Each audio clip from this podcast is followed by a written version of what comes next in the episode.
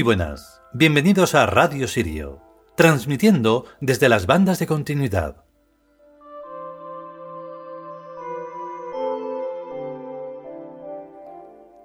Para este capítulo de hoy, que es muy profundo y muy importante, trascendental, es necesario que en nuestra mente, en la mente que sea, deje los clichés a un lado. O mejor dicho, los tire a muchísima distancia, que los haga desaparecer, porque de esa manera podrá entender más o menos y comprender lo que queremos decir en este capítulo tan importante.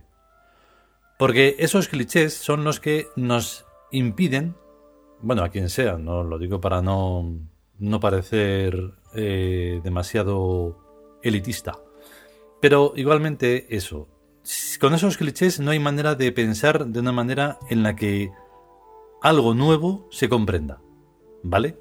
En cuanto que escuchamos, mm, yo qué sé, la palabra dioses, ¡ah! ya decimos, ostras, este va por... En cuanto que escuchamos aquello que no conocemos, ¡ah! alerta, nosotros, sin embargo, tenemos que tener una paciencia infinita en cuanto que escuchamos tonterías como democracia o mm, parlamento o reyes o cosas que son mentira. Entonces hay que tener esa paciencia y estar ahí en, un esfuerzo interior para decir, esperas que se están refiriendo a dioses vivientes. O sea, nosotros tenemos que implicarnos en ello, tenemos que responsabilizarnos con esa divinidad. De tal manera que ya no hay dioses ni Dios externo, ni palabras que no tienen ningún sentido. Si las tienen es porque nos hemos hecho cargo de esas palabras, en nuestro interior, en nosotros. Fuera no hay nada, o sea, solo hay posible confuso en el que tienes que lucubrar a ver esto cómo es, mm, analizarlo, comprenderlo y decirlo, ah, vale, que esto es otra cosa y se están confundiendo. Es esto. Y así. Muy importante, ¿vale? Vamos con el capítulo.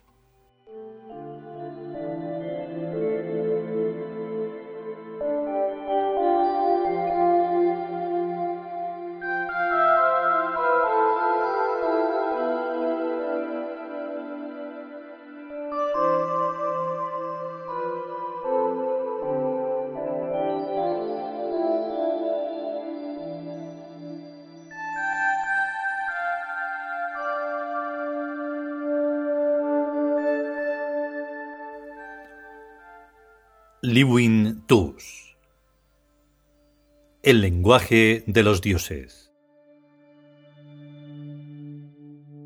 29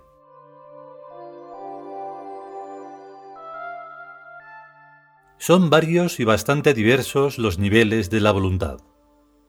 A primera vista queremos lo que se nos apetece, pero esta es la voluntad de la fisiología corporal. Más profundo es el nivel de la conveniencia, típicamente inteligente. Más profundo o más alto aún es el nivel del deber, cuya inteligencia no es medible por ninguna escala técnica, pero que encarna una de las supremas cumbres de la sabiduría. En último y soberano lugar está la voluntad de identificarnos con el misterio. La voluntad de identificación con el misterio nos embarca en una aventura infinita cuyo recorrido no es predecible ni en sus más próximos años, porque ya no es una simple cuestión de tiempo lineal, sino de otra realidad que está fuera de ese tipo de tiempo. En el misterio se halla el lenguaje de los dioses, y es por esto que la divinidad que nos habita no parece coordinada con nuestras demás voluntades, sino que actúa con autonomía en nuestro favor pero desde unas alturas y profundidades que no nos es dado comprender con las mentes que ahora tenemos. Algunos sabios orientales nos previenen de que las oraciones que elevemos a los dioses puedan ser atendidas, pues en muchos casos no les estamos pidiendo lo que realmente nos conviene, sino nuestra propia desdicha.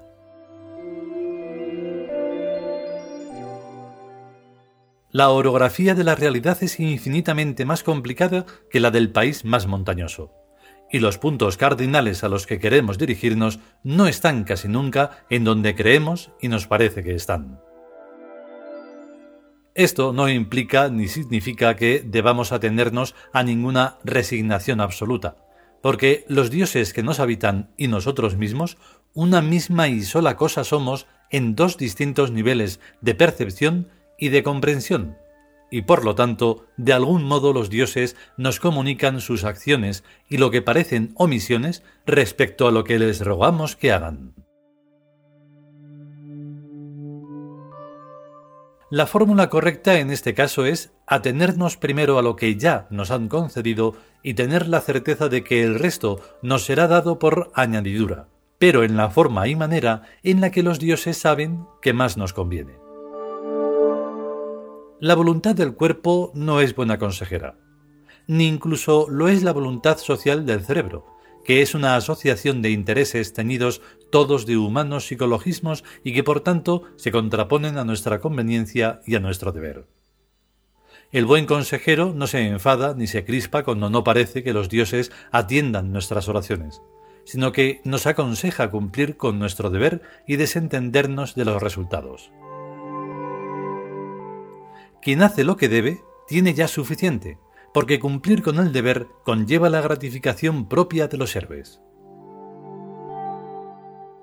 Hay obras que necesitan siglos para ser apreciadas, y aunque humanamente nos resulte raro y extraño que no sean rápida e inmediatamente apreciadas, no por eso dejarán de serlo en su justo y oportuno momento. Y no considerarlo así sería un acto de estúpida y bajuna soberbia. Todo bien hacer será premiado, cuando lo deba ser, y todo mal hacer será castigado cuando lo deba ser. Entretanto, debemos tener la paciencia de los inmortales con los humanos y demás seres efímeros.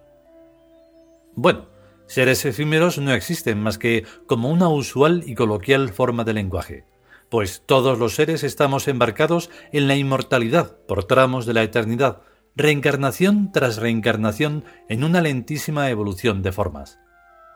Hace millones de años fuimos peces y anfibios, y en todos los casos ya éramos nosotros, con otra mentalidad y otros usos y costumbres, pero esencialmente fuimos quienes somos.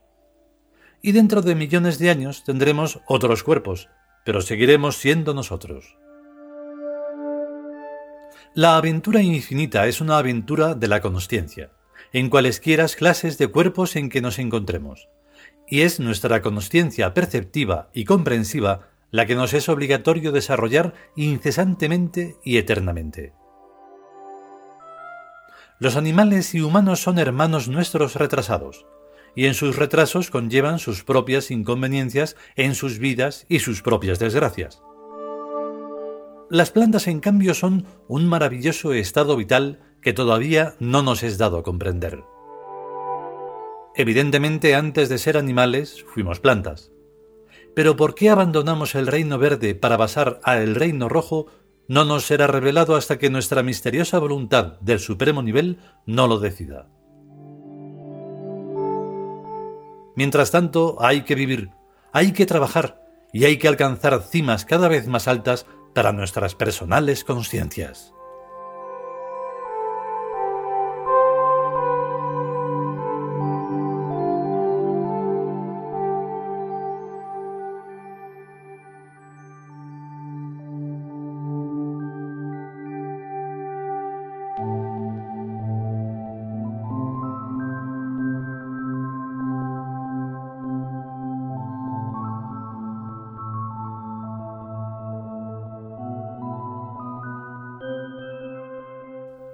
Y hasta aquí este vigésimo noveno capítulo del libro El lenguaje de los dioses.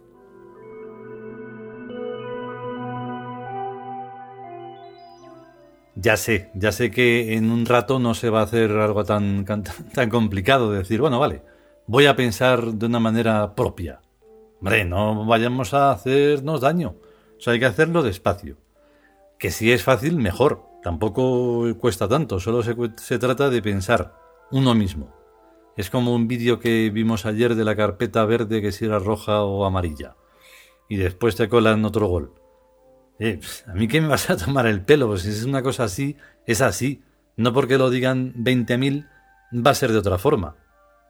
De igual modo, estamos en una, en una movida tremenda, en un drama bestial de esto del coronavirus, y te están colando desde un desgobierno que esto es así y así y estamos haciéndolo muy bien.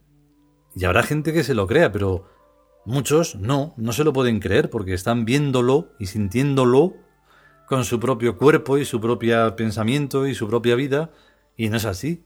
O sea que el pensamiento debe ser de uno. Que te proponen algo, lo estudias. Que te interesa algo, eh, lo tienes que estudiar para de verdad ver si te interesa o te están metiendo un gol. En fin, hay que trabajarse, ¿eh? que no es tan sencillo. Si podemos y sobre todo si queremos, volveremos con un nuevo capítulo. Mientras tanto hay que cuidarse, tener paciencia y estar bien. Venga, hasta luego.